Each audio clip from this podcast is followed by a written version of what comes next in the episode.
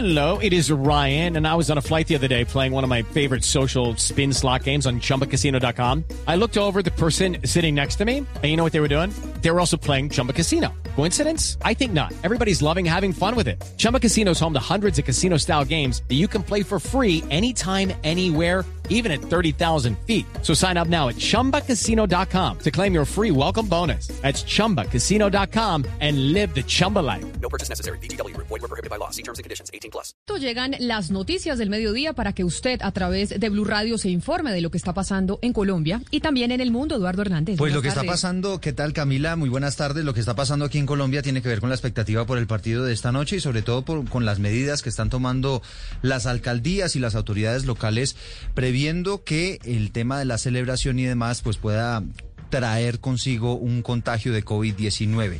En las principales ciudades por ahora no se han impuesto grandes restricciones, no ha habido toque de queda ni ley seca, excepto en Tunja, que exactamente hace un minuto y 43 segundos comenzó la ley seca, precisamente para evitar que toda esta fiesta del fútbol termine en un estallido de casos de COVID-19. Jairo Niño. La alcaldía de Tunja decretó ley seca desde hoy a las 12 del día y hasta el sábado 10 de octubre a las 5 de la mañana. La medida se da a propósito del partido de la Selección Colombia ante Venezuela. En Blue Radio Vicente Aníbal Ojeda, secretario de Gobierno en la capital boyacense. Entendemos que el partido del día de hoy es un evento muy importante, pero la invitación que queremos hacer desde la administración municipal es a que disfrutemos el partido como un evento deportivo, como una fiesta en casa, de forma sana, eh, sin ingesta y consumo de bebidas embriagantes, y en ese orden de ideas poder tener la mejor disposición. De incumplir la medida de ley seca, las autoridades podrán interponer un comparendo que puede superar los 900 mil pesos. 12 del día, dos minutos. Gracias, Jairo. Y en Bogotá, la Secretaría de Salud, Asobares y Fenalco hicieron un llamado para disfrutar del partido de la Selección Colombia sin olvidar las medidas de protección ni la pandemia que atraviesa el país. Estefanía Montaño.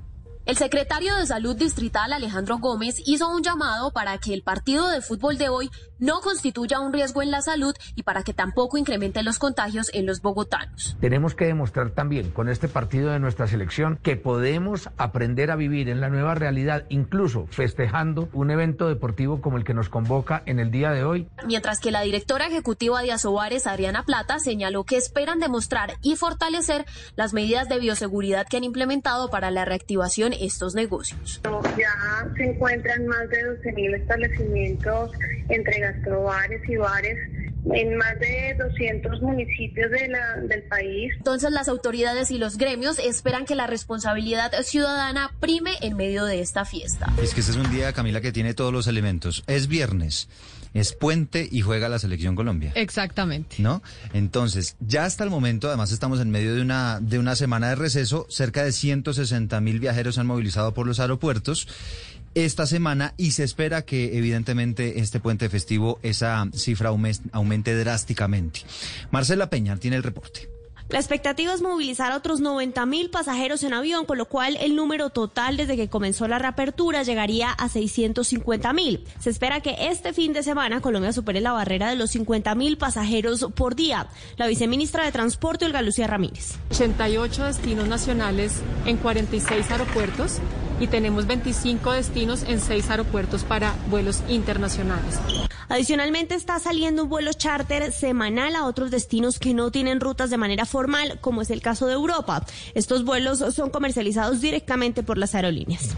12 del día, cuatro minutos, y hablamos con la directora de la Unidad de Cuidados Intensivos del Hospital, del Hospital Santa Sofía de Manizales, que recibió amenazas por parte de los familiares de un paciente que falleció por COVID-19, porque supuestamente, dicen los familiares, el centro médico está haciendo negocios con tratamientos contra el virus. Juan David Ríos. La doctora María Cristina Florian es la directora de la UCI del Hospital Santa Sofía de Manizales y un día recibió la llamada de los familiares de un paciente que falleció por COVID-19, amenazándola supuestamente por haber adulterado la prueba positiva PCR y causarle la muerte. Porque ellos dicen que nosotros somos parte de un cartel del COVID donde nos estamos lucrando económicamente con diagnósticos falsos y con muertes falsas. Que por eso me amenazan y saben quién me puede hacer la vuelta. Palabras textuales El paciente de 58 años había ingresado a la UCI después de cinco días atrás, pero por la demora del resultado de la prueba el mismo día que falleció, se confirmó que tenía COVID.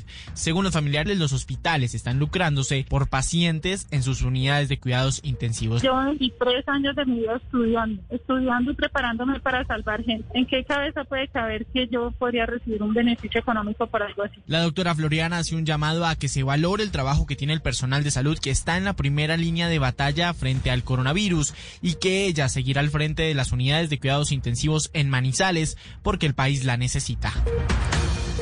En el departamento del Chocó quedan 26 casos activos de COVID-19, una cifra que podría parecer baja, pero hay preocupación frente al seguimiento de los casos en esa región del país porque también se están practicando menos pruebas. Camila Carvajal.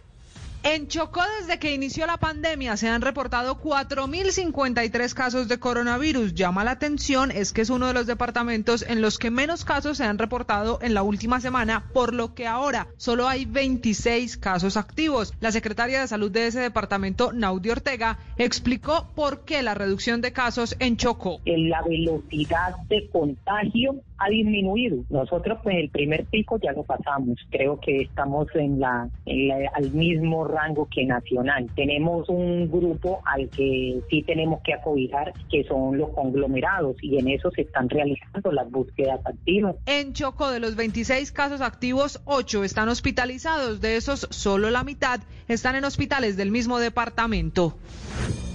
12 del día, 7 minutos, y la alcaldía de Bucaramanga hizo una solicitud formal ante el Ministerio del Interior para que les permita la apertura de los bares y de los gastrobares. Boris Tejada. La alcaldía de Bucaramanga le pidió al Ministerio del Interior que le permita abrir los bares de la ciudad que brindan trabajo directo a más de dos mil personas, haciendo la salvedad de que no se permitirá bailar en los locales y se mantendrá un aforo de 50 personas por cada negocio. Alejandra Jurado, una de las empresarias. Y el hecho de que todavía esté gente acá esperando y, y dispuesta otra vez a eh, reabrir significa que han hecho un esfuerzo supernatural para poder mantener sus establecimientos. Entonces, y creo que se merecen la oportunidad de poder reabrir. La prueba piloto que propuso la alcaldía de Bucaramanga busca que se haga un registro de bares en cinco días para una prueba de actividad comercial por 30 días con horarios dentro del toque de queda que hay en la ciudad. 12 del día, 8 minutos. Chile levantó las restricciones para la compra de carne colombiana después de que nuestro país superara esa crisis por el rebrote de la fiebre aftosa. María Camila Roa. Eduardo, si se confirmó que luego de recuperar ese estatus como país libre de fiebre aftosa con vacunación, el Servicio Agrícola y Ganadero de Chile levantó las restricciones para la importación de carne bovina con cortes deshuesada fresca, refrigerada y congelada desde Colombia. Esta decisión se tomó después de realizar el análisis de la documentación técnica remitida por el Instituto Colombiano Agropecuario. El Ministerio de Agricultura asegura que las exportaciones de carne bovina en agosto, que es el último corte, se han dinamizado positivamente a pesar de la pandemia, creciendo en más del 50% respecto al año pasado, precisamente por el restablecimiento del estatus libre de aftosa. Buena noticia entonces esa para Colombia sobre las exportaciones a Chile. 12 del día, 9 minutos. María Camila, gracias. La Procuraduría destituyó e inhabilitó por 12 años al exalcalde de Girardot, Diego Escobar, por utilizar actividades institucionales para lograr que la comunidad votara por el sí en la consulta popular de noviembre de 2014 para crear el área metropolitana del Sol. Michel Quiñones. La Procuraduría estableció que el exalcalde comprometió programas institucionales en favor de los niños, niñas y adolescentes en su plan Desarrollo Girardot tiene con que 2012-2015 cuando se desempeñó como mandatario local para que la comunidad votara sí a favor del proyecto que integraría a ocho municipios de Tolima y Cundinamarca. El Ministerio Público estableció que Diego Escobar pactó la entrega de 86 bonos con valor de 600 mil pesos para cada uno representado en elementos de ferretería, electrodomésticos, domésticos, juguetería, papelería y utensilios de cocina para el fortalecimiento de los hogares comunitarios y conseguir así el apoyo de las mujeres líderes de esos programas de atención integral en las votaciones. Para el ente de control se incurrió en una falta disciplinaria por corrupción al sufragante, conducta definida como un delito en el Código Penal, al prometer dádivas o beneficios a los ciudadanos para que consignaran su voto a favor de una determinada posición política. 12 del día y 10 minutos, avanzamos con más información. El director de la policía dio reporte de la captura de alias japonés, uno de los máximos cabecillas de la banda de los Pelusos, señalado entre otras cosas de haber cometido la masacre en el Tarra en 2018. Allí fueron asesinadas nueve personas. Reporte desde Cúcuta con Juliet Cano. Wilmer Guerrero, conocido con el alias de japonés, es un cabecilla de los pelusos que fue capturado en las últimas horas en la ciudad de La Juana Atalaya de Cúcuta. Es el responsable de la masacre ocurrida en el 2018 en el municipio de Iltarra, en la zona del Catatumbo, donde fueron asesinadas nueve personas. Además, es señalado de participar en diferentes acciones terroristas en esa zona norte del departamento. General Oscar Ateortúa, director general de la Policía Nacional en materia de combate y manejo de explosivos. Adicionalmente, japonés, quien hoy cuenta con 26 años de edad, también fue cabecilla de la Comisión Armada con influencia criminal en el municipio de Sardinata. Japonés deberá responder ante las autoridades por concierto para delinquir homicidio agravado, secuestro agravado, fabricación, tráfico y porte de armas y municiones de uso restringido de las Fuerzas Armadas y utilización ilegal de uniformes, insignias y desplazamiento forzado. Esta mañana les contábamos que el ciclista huilense Harold Tejada, que corre para el equipo Astana de ciclismo, fue víctima de un robo aparentemente en un falso retén en la autopista norte con calle 130. Él iba con su familia en su vehículo y hay comunicado a propósito de este caso Diana Alvarado de la policía. Eduardo, eh, según la policía, inmediatamente se conocieron los hechos, se designó un grupo conformado por la seccional de inteligencia y la policía judicial, quienes se encuentran realizando las investigaciones para dar con los responsables. Además, en el sector donde se presentó la situación, hay funcionarios en el momento que se encuentran realizando la trazabilidad de las cámaras de seguridad y recopilando las pistas que serán importantes en el desarrollo de la investigación. Además, también la institución tomó contacto con familiares y allegados del deportista para realizar acompañamiento y que haya agilidad en este proceso judicial. 12 del día, 12 minutos y nos vamos con una historia aberrante en Cartagena de abuso sexual. Un juez envió a la cárcel a un hombre acusado de violar y embarazar a su propia hija de 15 años, Dálida Orozco. El estado de ánimo de una menor de 15 años alertó a sus familiares que tras indagar descubrieron el horror de que fue víctima por lo menos durante dos años.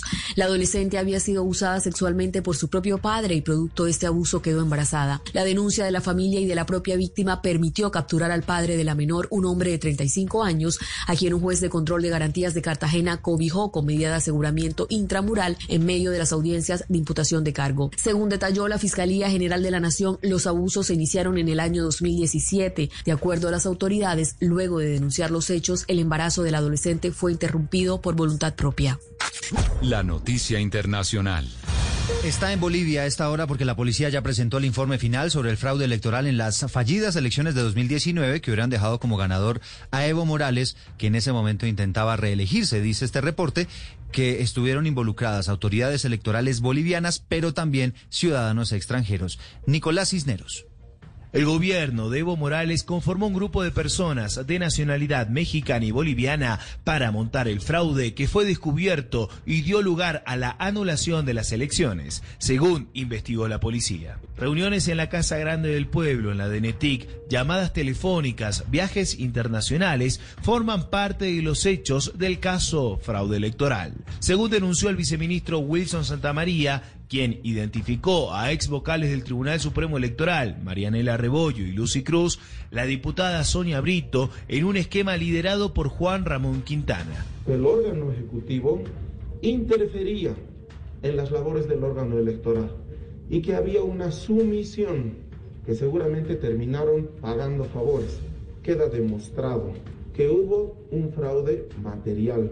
Un hecho central fue la adulteración de actas. La segunda acción fue la manipulación informática, con incorporación de un servidor no autorizado. Se alteraron al menos 30.000 actas por minuto que alteraron la tendencia de votos cuando se interrumpió el TREP. La noticia deportiva. La noticia deportiva mientras la selección colombiana de fútbol de mayores a esta hora ya se prepara para tomar su almuerzo y debutar hoy ante Venezuela en la eliminatoria de la Copa Mundo de Qatar 2022. Los más pequeños, la categoría sub-20 ha recibido una nueva convocatoria, será en la ciudad de Barranquilla entre el 15 y 25 de octubre. El entrenador Arturo Reyes citó 25 jugadores de 14 equipos del fútbol colombiano para un nuevo microciclo de trabajo. Este equipo se prepara para jugar el suramericano de la categoría en el mes de febrero en nuestro país. Hey guys, it is Ryan. I'm not sure if you know this about me, but I'm a bit of a fun fanatic when I can. I like to work, but I like fun too. It's a thing. And now the truth is out there. I can tell you about my favorite place to have fun. Chumba Casino. They have hundreds of social casino style games to choose from with new games released each week. You can play for free anytime, anywhere and each day brings a new chance to collect daily bonuses. So join me in the fun. Sign up now at ChumbaCasino.com. No purchase necessary. BGW. Void were prohibited by law. See terms and conditions. 18 plus.